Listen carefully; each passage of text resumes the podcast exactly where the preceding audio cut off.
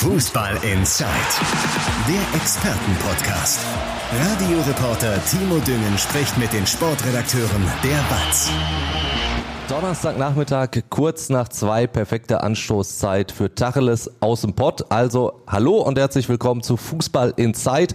Heute wieder mit einer besonderen Folge, denn wir nehmen nicht nur im Ton auf, sondern auch äh, via Bild. Also es gibt wieder ein Video. Wir zeichnen als Podcast auf. Das heißt, ihr hört nicht nur unsere bezaubernden Stimmen, sondern könnt euch auch die passenden Köpfe dazu angucken. Das ist doch mal wirklich was ganz, ganz Besonderes. Und äh, ja, wir sprechen heute vor allen Dingen Dingen über die dritte Liga. Man könnte behaupten, wir sprechen sogar nur über die dritte Liga, denn während unsere Bundesligisten aus dem Ruhrgebiet im Trainingslager sind oder wie Borussia Dortmund sogar erst morgen in dieses Trainingslager fahren, heißt es für den MSV Duisburg und für Rot-Weiß Essen nächste Woche schon Ligastart. Und deswegen wollen wir diese heutige normale Folge, so nenne ich sie einfach mal, eben unseren beiden Drittligisten im Ruhrgebiet widmen. Es gibt auch noch Sonderfolgen zu den Trainingslagern. VfL Bochum, gestern waren wir in Südtirol, beziehungsweise unser Reporter Christian Wob ist da. Mit dem haben wir gestern eine Sonderfolge aufgezeichnet. Könnt ihr auf jeden Fall definitiv mal reinhören. Am Samstag folgt dann auch noch die Aufnahme mit Andy Ernst aus äh, Mittersil, wo Schalke ja ist. Und äh, wenn ihr uns abonniert habt bei Spotify oder Apple Podcast, dann äh, verpasst ihr die Folgen ja eh nicht. Also dementsprechend kriegt ihr das alles mit. Und jetzt heißt es definitiv ran an Rot-Weiß Essen und den MSV Duisburg. Und da haben wir die perfekte Besetzung für, denn wir haben einmal äh, Ralf Wilhelm begleitet Rot-Weiß Essen als äh, Watz-Reporter jetzt mittlerweile schon seit, ja, ich wollte mal sagen, 20 Jahren ungefähr. Und äh, Henrik Niebuhr aus der Funke Sportredaktion. Er ist äh, Experte in Sachen dritte Liga, passt also perfekt und kümmert sich dementsprechend auch um den MSV Duisburg. Tag ihr zwei. Hallo, Hi. Timo. Ja, ich stelle mich dann auch einmal ganz kurz vor. Ich bin Timo Düngen, Morgenmoderator bei Radio M. Schalippe. Dementsprechend äh, schon was länger wach. Das erklärt vielleicht so einiges, dass es dann hier und da mit dem Gedankengang bei mir heute so ein bisschen hapert und die Müdigkeit mir natürlich auch im Gesicht steht. Ansonsten bin ich dann am Wochenende auch noch als Fußballkommentator im Einsatz und kommentiere dann die Spiele vom FC Schalke 04 und dem MSV Duisburg. Dementsprechend kenne ich die dritte Liga durchaus. Rot-Weiß Essen in dieser Form jetzt noch nicht so, Ralf. Die Euphorie in Essen, wenn du äh, sozusagen und Vorfreude, wenn du auf einer Skala von 1 bis 10 das bewerten müsstest, wo ist das in Essen anzusiedeln? 12? Ja, 10 reicht auf keinen Fall. ja, ich wollte es gerade sagen. Zwischen 10 und 20 wahrscheinlich. Äh, es ist Wahnsinn. Also man merkt das auch im Trainingslager. Jeden, den man fragt, der redet nur von Euphorie und endlich geht's los und wir haben alle Bock auf diese Liga. Ähm, da hofft man nur, dass sie auch gut aus den Startlöchern kommen. Ja. Es, ist, es sind ja auch schon sehr, sehr viele Dauerkarten verkauft worden. Ich glaube, Stand dienstags waren es irgendwie über 7000 auf jeden Fall schon. Der Stand ist schon über, ähm, ich meine, über 9000 mittlerweile. Boah. Wir dürfen aber keine genauen Zahlen äh, nennen. Es, Wahnsinn. Gibt eine, es gibt eine Dauerwette von Happo, dem RWE-Original. Ja. Und da gibt es Preise. Und wenn wir jetzt schon eine Zahl nennen würden, da muss man nämlich schätzen, wie, wie viel es am Ende werden. Und ich glaube, das läuft diese Tage aus, diese Wette. Darum ist es besser, den Ball flach zu halten. Aber wir werden wahrscheinlich über 10.000 kommen. Wahnsinn, das sind, das sind Zahlen, wo ähm, einem beim MSV Duisburg schwindelig wird. Also das hat der MSV nicht zu bieten. Da sind es, glaube ich, jetzt ja, irgendwie so dreieinhalbtausend Dauerkarten. Da merkt man schon, Euphorie, Aufbruchstimmung ist beim MSV jetzt vor dieser Drittligasaison noch nicht wirklich. Nee, nicht wirklich. Das ähm, kann man aber wahrscheinlich auch mit den beiden vergangenen Jahren vor allem erklären, die natürlich dementsprechend nicht so gut gelaufen sind. Ähm, ich glaube, da herrscht schon so eine ja, vorsichtige Erwartungshaltung bei, bei vielen MSV-Fans.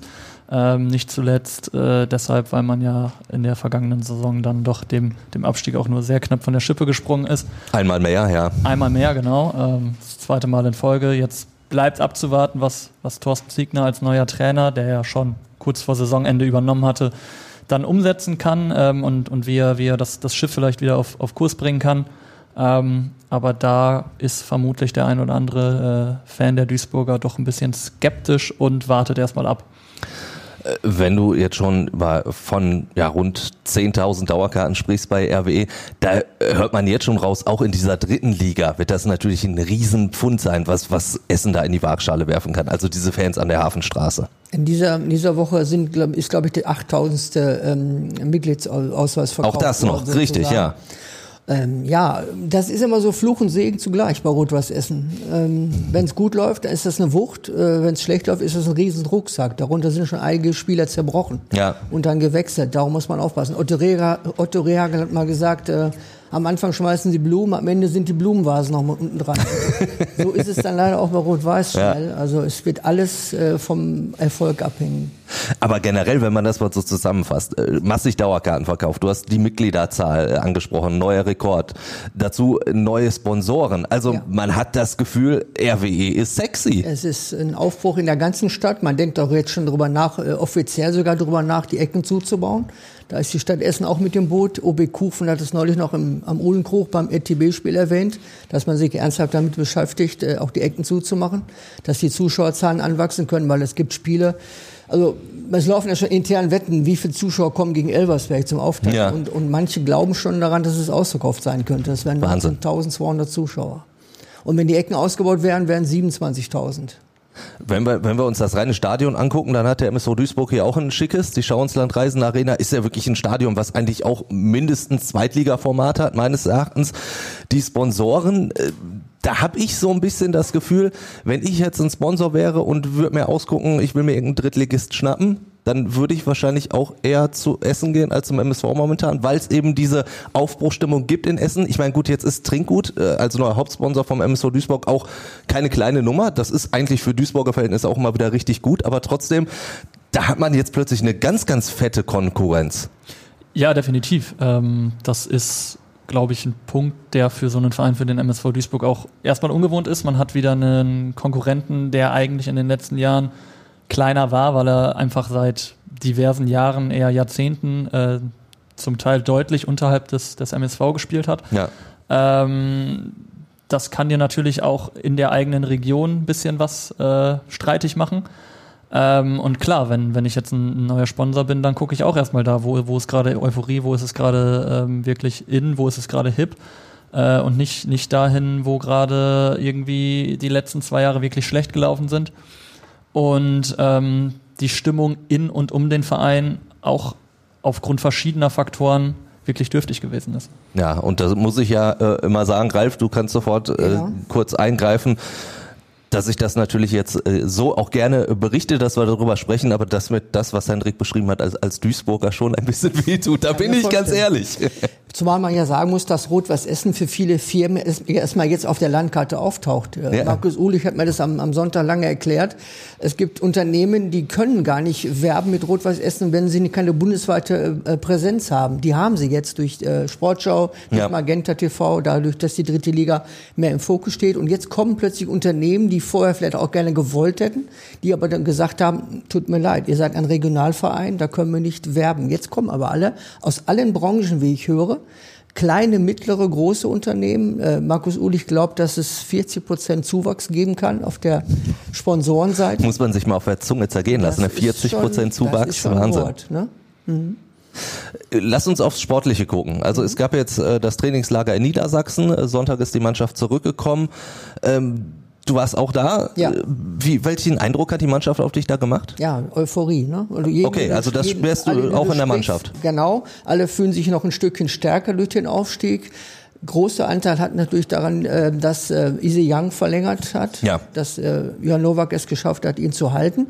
Das gibt, hat allen nochmal einen Push gegeben, wie, wie der Herzbuch behauptet hat. Er sagte, das ist unser Spieler und da hängen wir uns dran und wir haben alle jetzt ein, noch ein stärkeres Selbstbewusstsein dadurch, dadurch bekommen und dann auch mit der Neuverpflichtung natürlich. Also es passt alles, ist ja immer so, wenn, wenn du steigst auf, wenn die Leute da bleiben, dann sind, da sind alle optimistisch, logischerweise. Ja. Ne? Da muss man dann erstmal sehen, es ist ein großer Kader, es werden 15 nicht spielen äh, und dann wollen wir mal sehen, groß, ja, wie dann das Dann geht Team das schnell, ne? dass, ja, dass es dann nicht mehr ganz so stimmen, klappt. Genau, ja. ja.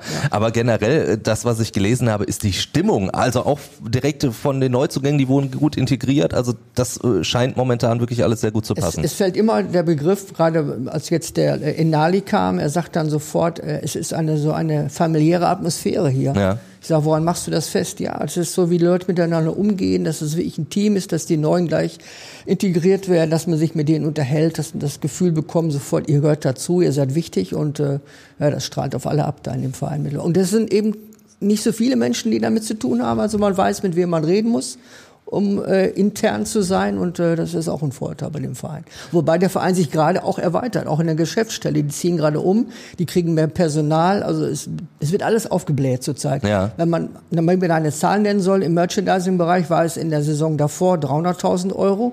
Dieses Mal hatten wir 1,4 Millionen im Merchandising. Das ist eine mehr als Vervierfachung. Ja. Also auf allen Gebieten explodiert das also gerade.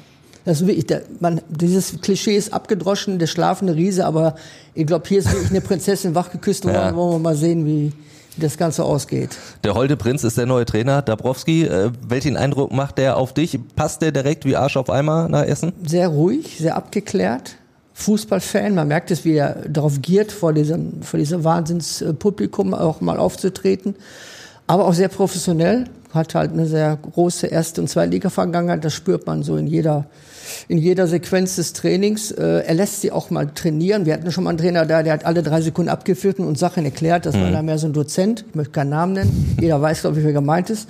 Aber Dabrowski ist, glaube ich, jemand, der kommt einfach vom, vom Rasen und das merkst du.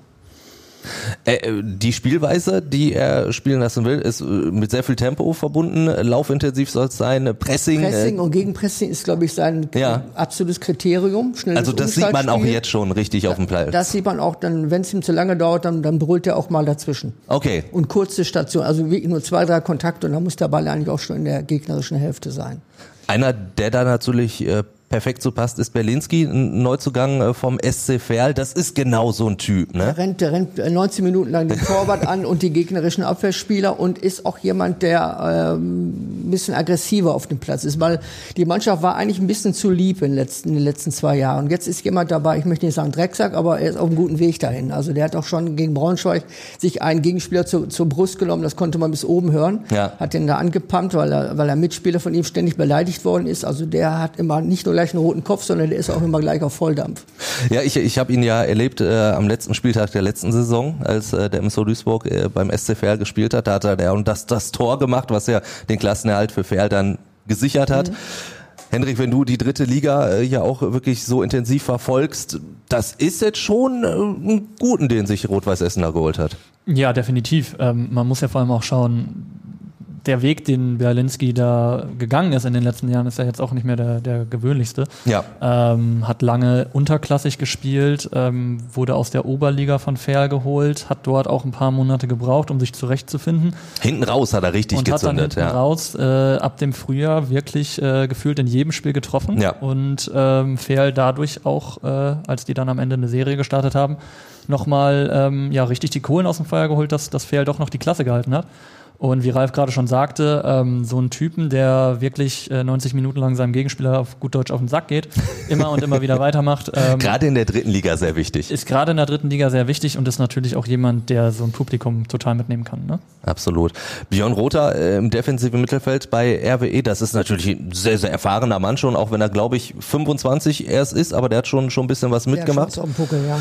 Das ist schon einer, der dann auch wirklich im defensiven Mittelfeld den Ton angeben kann bei RWE. Ja, der auch gefehlt hat hat, dadurch, dass äh, Dennis Grote eben äh, suspendiert wurde, dass äh, in der Saison davor Kapitän äh, Kiel Gomez gegangen ist, das war schon, äh, Condé auch, auch noch gegangen ist nach Magdeburg. Da war schon ein Vakuum, trotz den äh, Spielern, die wir dort hatten. Harenbrock ist offensiv sehr stark. Nach hinten raus macht Herr Tarnath, der Sohn von dem ehemaligen Bundesligaspieler Michael Tarnath, einen sehr guten Job. Und Rother ist so das Bindeglied, glaube ich, zwischen dem Sechser und dem Zehner. Also auf der Acht ist er schon gut zu Hause. Kann ja. aber auch auf der Sechs gut äh, austeilen. Also man hat schon gesehen, der lässt sich nichts gefallen. So einen hat man auch da gebraucht im Mittelfeld auf jeden Fall. Einer, der jetzt momentan, das lese ich immer wieder, gerade einen richtigen Schub kriegt, äh, ist Kevkir, äh, der mit Dabrowski sogar noch zusammengespielt hat und mhm. das scheint dem wirklich einen richtigen Push zu geben. Ja, er hat auch gesagt, es wäre ein komisches Gefühl gewesen, ja. einen Trainer zu sehen, mit dem man früher noch, als er war Jugendlicher, kam gerade hoch von der U19 und Dabrowski war in den letzten Zügen in Bochum. Äh, aber der Push kommt, glaube ich, nicht durch den Trainer, sondern einfach durch die Konkurrenz, die da entstanden ist auf den Flügeln. Okay, der brauchte so ein bisschen einen Tritt in den Hintern. Ja, er sagt, er, er, genau das sagte er, er brauchte keinen Arschtritt, aber er ist neu, er ist neu motiviert durch ja. die Neuverpflichtung, hat er gesagt. Ja, und gut. Das sieht man, das sieht man auch. Ja. Also, er ist nicht der Schnellste, er kann sicherlich nicht mit Lubongo äh, Young und Enali mithalten, aber er ist torgefährlich, er steht gute Standards, das ja. ist auch wichtig. Und er weiß, wo das Tor steht. Das hat er auch schon oft genug bewiesen in den letzten zwei Jahren. Die Testspielergebnisse auch nicht so verkehrt gewesen. Okay, 2 zu 4 gegen Gladbach, aber 2 zu 2 gegen Braunschweig, das sind Ergebnisse, die richtig Mut machen. Wobei man da 2 zu 0 geführt hat. Ja, äh, gut, aber das stimmt. Es war ein Spiel über 4 mal 30 Minuten, am Ende ging ein bisschen die Puste aus, das ja, hat man gemerkt. Und ich glaube auch die Braunschweiger haben von ihrem Trainer einen ganz schönen Einlauf bekommen. also die haben diesen das hat man gemerkt. Ja. Nach, äh, in der zweiten Halbzeit war das deutlich, dass die plötzlich anders aufgetreten sind, ja, auf jeden Fall. Aber wie es immer ist, äh, Testspielergebnisse. Testspiel ist Testspiel, ja. Auch die zwei Jahren davor haben sie super Testspielergebnisse gehabt und das Ende ist dann auch bekannt gewesen. Also ja, aber wenn wir beim Thema Testspielen sind, dann sind wir beim MSV Duisburg. Da lief es überhaupt nicht.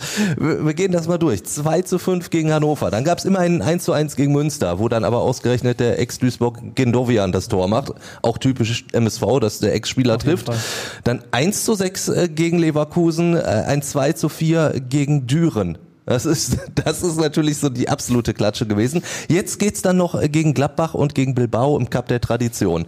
Ich würde, bevor wir darüber sprechen, äh, über die einzelnen Spiele, einmal ganz kurz auf eine Mail eingehen, die uns Christoph, äh, unser Hörer, ähm, geschickt hat über hallo at fußball-insight.com. Der hat geschrieben, also okay, Düren und Münster, die sind ja klassentiefer, das sind doch eigentlich so Testspiele, da solltest du dir Selbstvertrauen holen. Gut, das hat beim MSV nicht geklappt. Und ansonsten spielst du nur gegen Mannschaften, die über dir spielen. Und wo du ja, also in Leverkusen, da, da planst du ja fast schon eine Klatsche ein. Das muss man ja fast mal so sagen. Aber das ist, Christoph schreibt, das ist doch kontraproduktiv für den MSV in der Vorbereitung, sich diese Gegner auszupicken.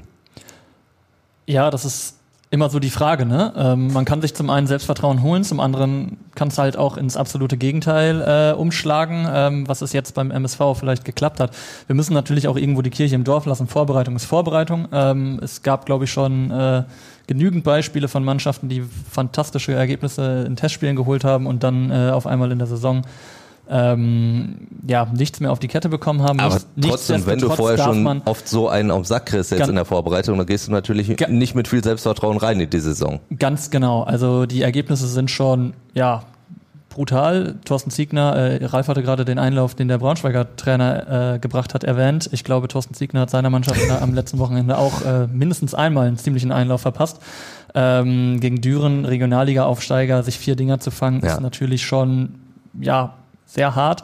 Da wundert es dann vielleicht auch nicht, dass beim MSV trotz neuem Trainer keine wirkliche Euphorie ausbricht, weil man denkt, jo, wir kriegen schon wieder unglaublich viele Gegentore, jo, die Ergebnisse stimmen schon wieder nicht, jo, wir haben immer noch unheimlich viele Probleme und Baustellen, die irgendwie noch nicht so richtig bearbeitet worden sind. Jetzt kommt der Cup der Tradition, der ist eine schöne Tradition.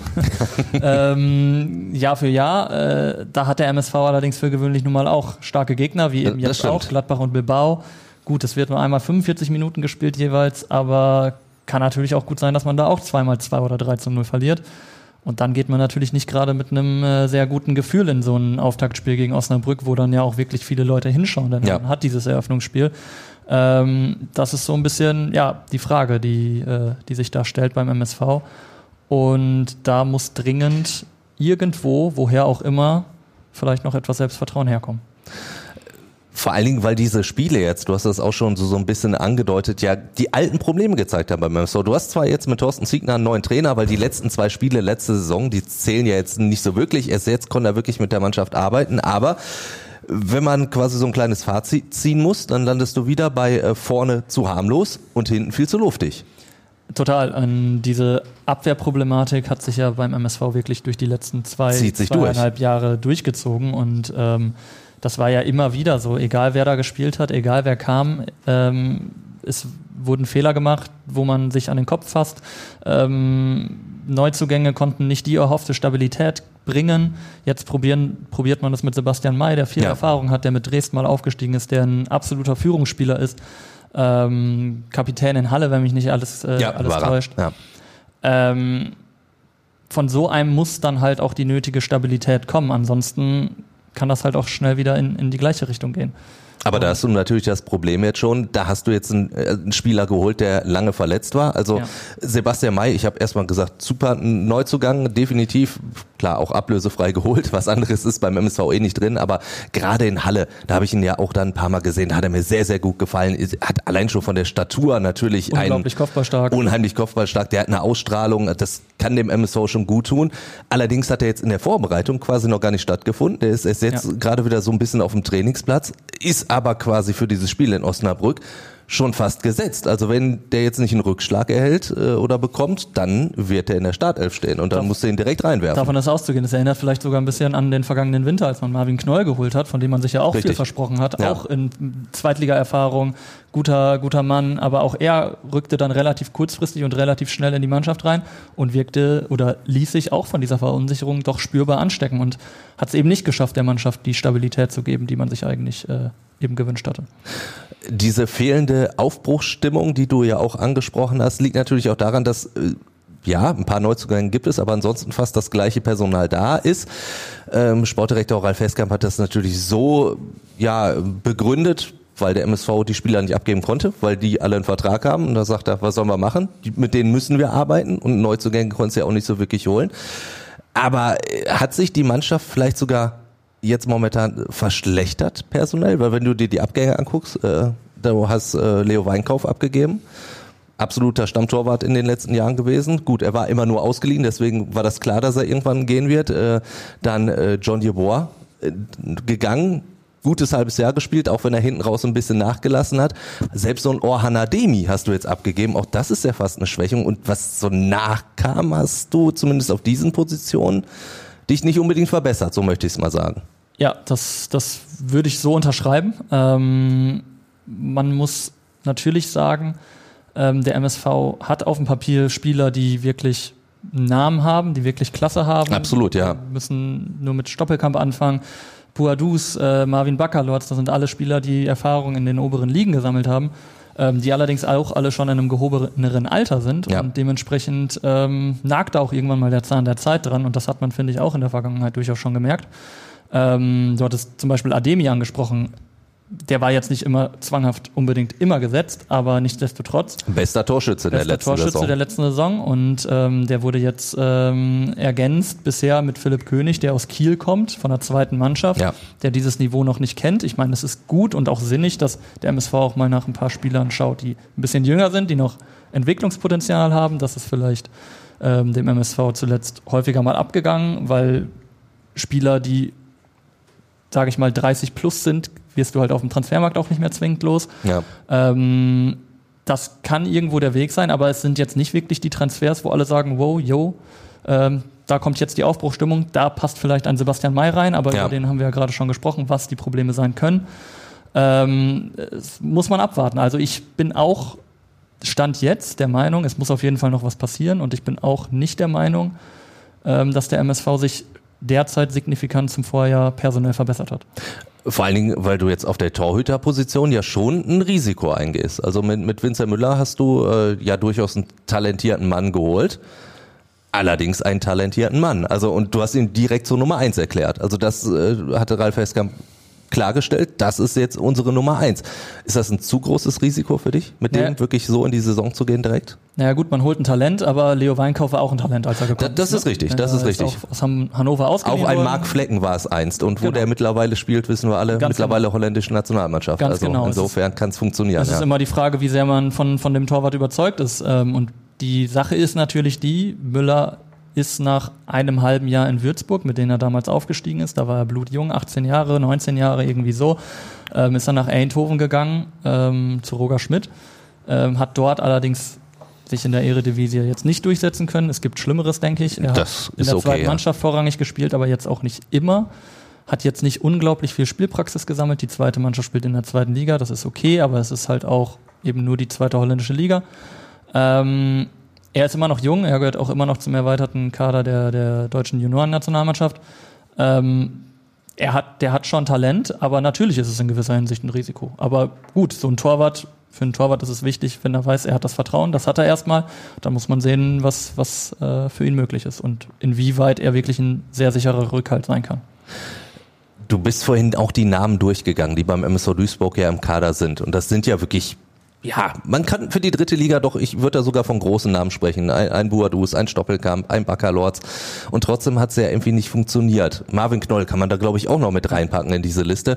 Weil es irgendwie, glaube ich, vielleicht hier und da, ich meine, man, man ist nicht in der Kabine, aber manchmal hat man so ein bisschen das Gefühl, dass es charakterlich vielleicht auch nicht ganz so zusammengestellt war, wie es sollte. Das konntest du jetzt nicht ändern. Du hast jetzt äh, Moritz Stoppelkamp als Kapitän bestätigt, das hat Thorsten Ziegner so festgelegt, hat aber eben auch direkt Sebastian May als Neuzugang auch in diesen Mannschaftsrat gepackt. Dazu Kaspar Jandan ganz, ganz jung, um da zumindest auch noch so eine Stimme zu haben. Aber glaubst du, dass das wird dieses Jahr doch immer so zusammenwachsen oder sind das immer noch naja, so, es, so Gegenpole. Es, es, muss halt irgendwann mal zusammenwachsen. Ja, Ansonsten gut. ist es halt eine never-ending Story. Ne? Ja. Ähm, das ist halt schwer von außen zu beurteilen. Ähm, ich fand, du hattest gerade den Mannschaftsrat angesprochen, dass man so einen Neuzugang mal reinholt, passiert ja wohl ab und an. Kaspar Janda hatte mich wirklich sehr überrascht. So ein Youngster, der vielleicht bisher auf eine Handvoll Drittligaspiele kommt. Ja. Ähm, fand ich mutig von, von Thorsten Ziegner, ähm, fand ich auch interessant, so als Sprachrohr der jüngeren Spieler, aber dass man dann wirklich jemanden nimmt, der wirklich gerade erst aus der U19 kommt, ist schon ungewöhnlich, denke ich. Ähm, ja, es, es kann sein, dass, dass so Boadus, Baccalords und so, dass das alles nicht zusammen miteinander funktioniert hat. Es muss jetzt halt aber mal irgendwie klappen. Baccalords hatte, glaube ich, selber gesagt, dass er natürlich nicht zufrieden ist mit dem, was er in der ersten Saison gespielt hat. Er alles hat andere wäre auch wirklich schlimm gewesen. Gar also. keine Frage. Er hat jetzt in der Vorbereitung, macht er wohl einen fitteren äh, und einen guten Eindruck, ja, stimmigeren Eindruck.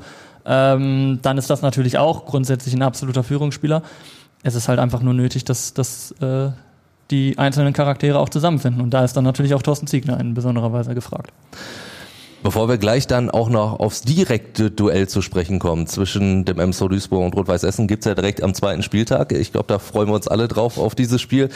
Äh, die allerletzte Frage zum MSV, wenn wir uns so angucken, den Kader Glaubst du, dass der MSV noch nachlegen muss? Also auf den Flügeln offensiv wäre es nicht so verkehrt, weil du mit Jeboa einen abgegeben hast und so wirklich ist da nichts nachgekommen.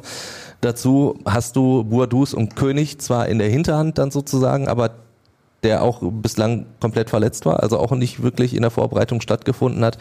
Dementsprechend müsste der MSV zumindest in der Offensive nachlegen, meines Erachtens. Nur, wie soll der MSV das machen? Also du gehst ja weiterhin ohne Geld los. Genau. Ähm, ja, also ich hatte es ja gerade schon angedeutet, meiner Meinung nach muss auf jeden Fall noch was passieren. Ja. Ähm, es sind noch nicht so viele Spieler gekommen. Es äh, sind tatsächlich auch, glaube ich, immer noch eine ganze Ecke mehr Abgänge als Zugänge ja. Ja. Ähm, da wird und muss, also da muss erstmal was passieren und ich bin mir auch sicher, dass da noch was passieren wird. Das Problem ist natürlich nur, der MSV schwimmt nicht in Geld. Ähm, Gerade in der Offensive sind gute Spieler begehrt. Ähm, da, die, die wachsen halt auch nicht auf Bäumen, äh, um auch mal wieder eine Plattitüde rauszuhauen. Ähm, Bei uns kostet das ja nichts, das ist ja das Schöne. das ist beruhigend. ähm, es kann halt gut sein, dass man dann vielleicht doch erstmal mit den Leuten, die jetzt da sind, in die Saison geht und dann hat man natürlich auch noch vier, fünf Wochen Zeit, wie ja. das Transferfenster halt eben offen ist. Ähm, und dann kann man natürlich immer noch mal schauen, erste Liga, zweite Liga, die haben dann auch angefangen. Dann sehen die ersten Spieler, puh, ich spiele bisher keine Rolle. Mhm. Dann kommt so ein Markt ja auch immer noch mal neu in Bewegung. Ähm, es sind vielleicht noch mal ein paar Laien möglich, vielleicht auch bei höherklassigen Vereinen. Ähm, könnte mir sehr gut vorstellen, dass sich der MSV so ein bisschen darauf fokussiert und das, das so ein bisschen mit in den Blick nimmt. Ähm, aber vorne muss definitiv noch was passieren, denn auch Aziz Bouadouz ist ein sehr guter Stürmer. Ähm, er ist allerdings mittlerweile auch älter und ich glaube, die letzten Saisons haben auch gezeigt, dass du mit ihm nicht 38 Spiele lang Richtig, ja, schon verletzungsanfällig ja. äh, durchaus. Dann äh, lasst uns auf den zweiten Spieltag gucken, das direkte Duell der MSV Duisburg zu Hause gegen Rot-Weiß Essen. Wenn man sich einfach mal so die Fakten anguckt, dann hat man den MSV Duisburg, eine Mannschaft, die in den letzten Jahren immer über Rot-Weiß Essen gespielt hat, ligamäßig. Dazu, äh, wenn man sich auf äh, dem Portal transfermarkt.de den Kaderwert anguckt, selbst saß der MSV Duisburg dann auch über Rot-Weiß Essen. Trotzdem habe ich so ein bisschen das Gefühl, weil es einfach so, so von der naja, so wie der Spielplan aufgestellt ist. Du hast Essen äh, im Heimspiel gegen Elversberg, der MSV Duisburg spielt in Osnabrück da würde ich so sagen, na, könnte schon sein, dass der MSV mit einer Niederlage vielleicht startet oder unentschieden. RWE traue ich definitiv einen Sieg zu im ersten Heimspiel da habe ich schon so fast das Gefühl, dass RWE mit dieser Aufstiegseuphorie so ein bisschen der Favorit wäre in der Schauensland-Reisen Arena. Also Punkt eins Kaderwert glaube ich nicht. Easy Young ist unbezahlbar. ja, da kann man ja erst nur schätzen im Augenblick, was er bringt. Klar. Nein, jetzt mal ohne Flachs. Ähm, ich glaube, es hängt wirklich alles von diesem ersten Spieltag, von diesem Start ab. Ja. Wenn, wenn Rot-Weiß Essen gegen, gegen Elversberg gewinnen sollte zu Hause, was sehr schwer wird, weil Elversberg eine sehr erfahrene und äh, ein, ein taktes Team hat. Äh, das wird, wird eine bockschwere Aufgabe. Sieht man auch an den, an den Testspielergebnissen von Elversberg bis jetzt. Sie haben bisher nur sehr gute Ergebnisse abgeliefert. Ich glaube 0-0 gegen Freiburg gespielt unter anderem.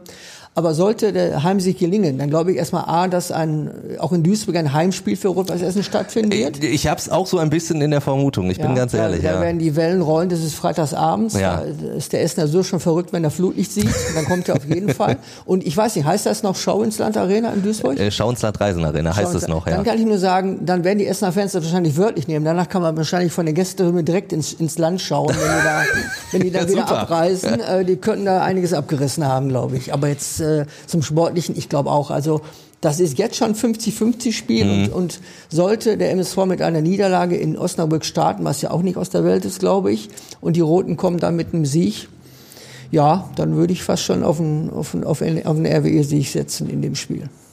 Hendrik, wenn du in die Glaskugel schaust? ähm, das ist ja, das mit der Gla in die Glaskugel schauen ist in der dritten Liga ja immer besonders schwer. ja. ähm, der ein oder andere Beobachter der Liga wird das wahrscheinlich in den letzten Jahren schon ein paar Mal äh, festgestellt haben. Ähm, nein, es ist schon natürlich so, es ist derzeit sehen die Faktoren so aus oder die, die, die Stimmungslage dass es schon keinen großen Unterschied gibt. Mhm. Ähm, natürlich muss man abwarten, wieso der erste Spieltag läuft. Dann ist dazwischen auch eine Woche Pause. Ähm, macht ja auch nochmal, ein, äh, also es geht nicht direkt weiter. Man, man hat noch den DFB-Pokal dazwischen, ähm, wo beide Mannschaften ja nicht dabei sind. Ähm, ja gut, der Niederrhein-Pokal war. Na gut. Was war da nochmal? Die, die Frage kann man halt beiden Teilen stellen. Wollte ich gerade sagen. Also Essen hat sich auch nicht mit Ruhm bekleckert, glaube ich, im ähm, Wettbewerb, oder? Oh, Supertal war schwer. Ja. Ich glaube schon, dass ähm, es definitiv derzeit eine 50-50-Geschichte ist. Ähm, zugleich bin ich bei Ralf. Also ich glaube, im Umfeld von Rot-Weiß Essen denken auch einige Leute oder vor allem Anhänger auch, ja, wir spielen am ersten Spieltag gegen Elversberg. Ähm, die kennen wir gar nicht so richtig. Ähm, mhm. Die nehmen wir mal eben im Vorbeigehen mit. Ähm, das funktioniert halt in der dritten Liga wirklich nicht. Und ich halte auch Elversberg mit Essen ganz klar für den stärksten Aufsteiger. Die haben wirklich sehr, eine sehr erfahrene, sehr gute Mannschaft, ähm, die man absolut nicht unterschätzen darf. Ähm, und wenn, wenn man dann da plötzlich vor voller Hütte das erste Spieltag, den ersten Spieltag irgendwie in den Sand setzt, was ich persönlich nicht unbedingt glaube, dann ist auch irgendwo wieder dieses angesprochene, jo, es ist gleich wieder Dampf auf dem Kessel und die ersten mhm. Leute meckern schon wieder. glaube ich jetzt erstmal nicht, nachdem man 14 Jahre lang nicht, nicht auf der Ebene gespielt hat, ähm, sondern glaube schon, dass ein bisschen mehr Ruhe herrscht. Ähm, aber grundsätzlich die dritte Liga ist halt einfach so eine coole und geile Liga, weil es seit Jahren so ist.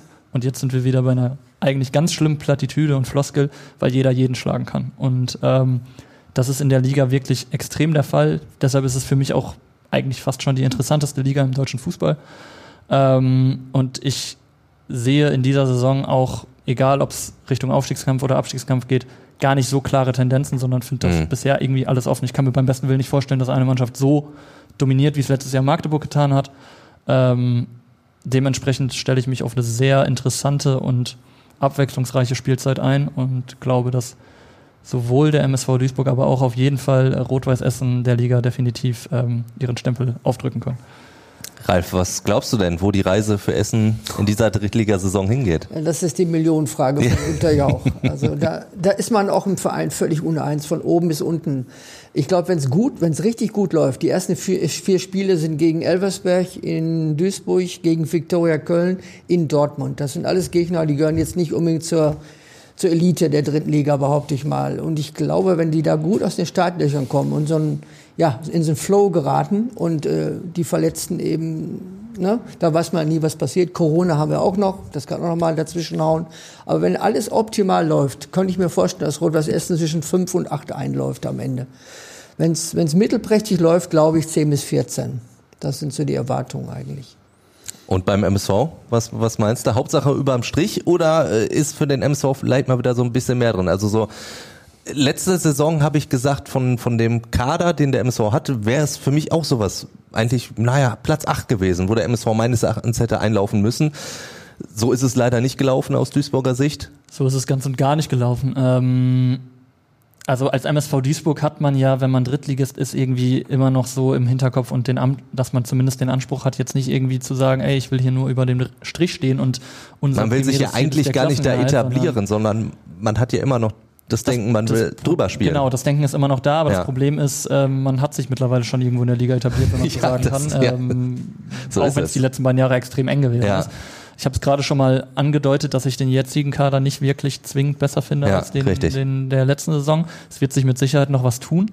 Ähm, für mich ist aber Stand jetzt für Duisburg wirklich in erster Linie entscheidend, sich zu setteln wieder, ein bisschen zu, ja, auf, auf, auf ein bisschen auch in Richtung Fans wieder, wieder mehr, mehr Zuspruch zu bekommen, die, die Zuschauer wieder mehr mitzunehmen.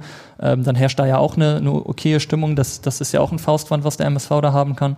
Ähm, für mich ist es aber definitiv so, dass der MSV erst einmal aufpassen muss, nicht unten reinzurutschen. Mhm. Und ähm, wenn es gut läuft, und es ist ja auch die Frage, wie, wie Thorsten Ziegner dann letztendlich passt, ähm, dann kann man hoffentlich irgendwie sich im Mittelfeld etablieren. Aber nach oben kann ich mir beim besten Willen nicht vorstellen, dass das für den MSV Duisburg in der kommenden Saison Stand jetzt realistisch in Frage kommt. Eine ruhige Saison wäre ja schon absolute Steigerung. Ich glaube, das würden auch mittlerweile tatsächlich viele Alle unterschreiben. unterschreiben. Absolut. Wir werden das natürlich äh, verfolgen hier bei Fußball in Zeit, wenn da immer wieder drüber sprechen.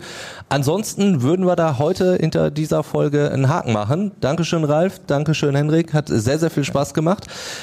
Ich habe es schon gesagt, Sonderfolge dann am Samstag noch aus dem Schalker Trainingslager. Der Kollege Andi Ernst ist da und ihr wisst, der hat immer sehr, sehr viel zu erzählen. Also dementsprechend könnt ihr euch da schon mal drauf einstellen. Und wenn ihr sagt, Mensch, ich hätte noch eine Frage oder eine Anmerkung, die könnt ihr bei uns immer quitt werden. Einfach eine Mail schreiben, hallo at fußball-insight.com oder ihr meldet euch über WhatsApp. Die passende Nummer ist in den Show Notes und dann würde ich sagen, hören wir uns entweder am Samstag wieder oder zur regulären Folge dann nächste Woche Donnerstag. Tag. Bis dahin. Ciao, ciao. Fußball Inside. Der Expertenpodcast. Von den Lokalradios im Ruhrgebiet und der Watz. Jeden Donnerstag neu. Überall, wo es Podcasts gibt.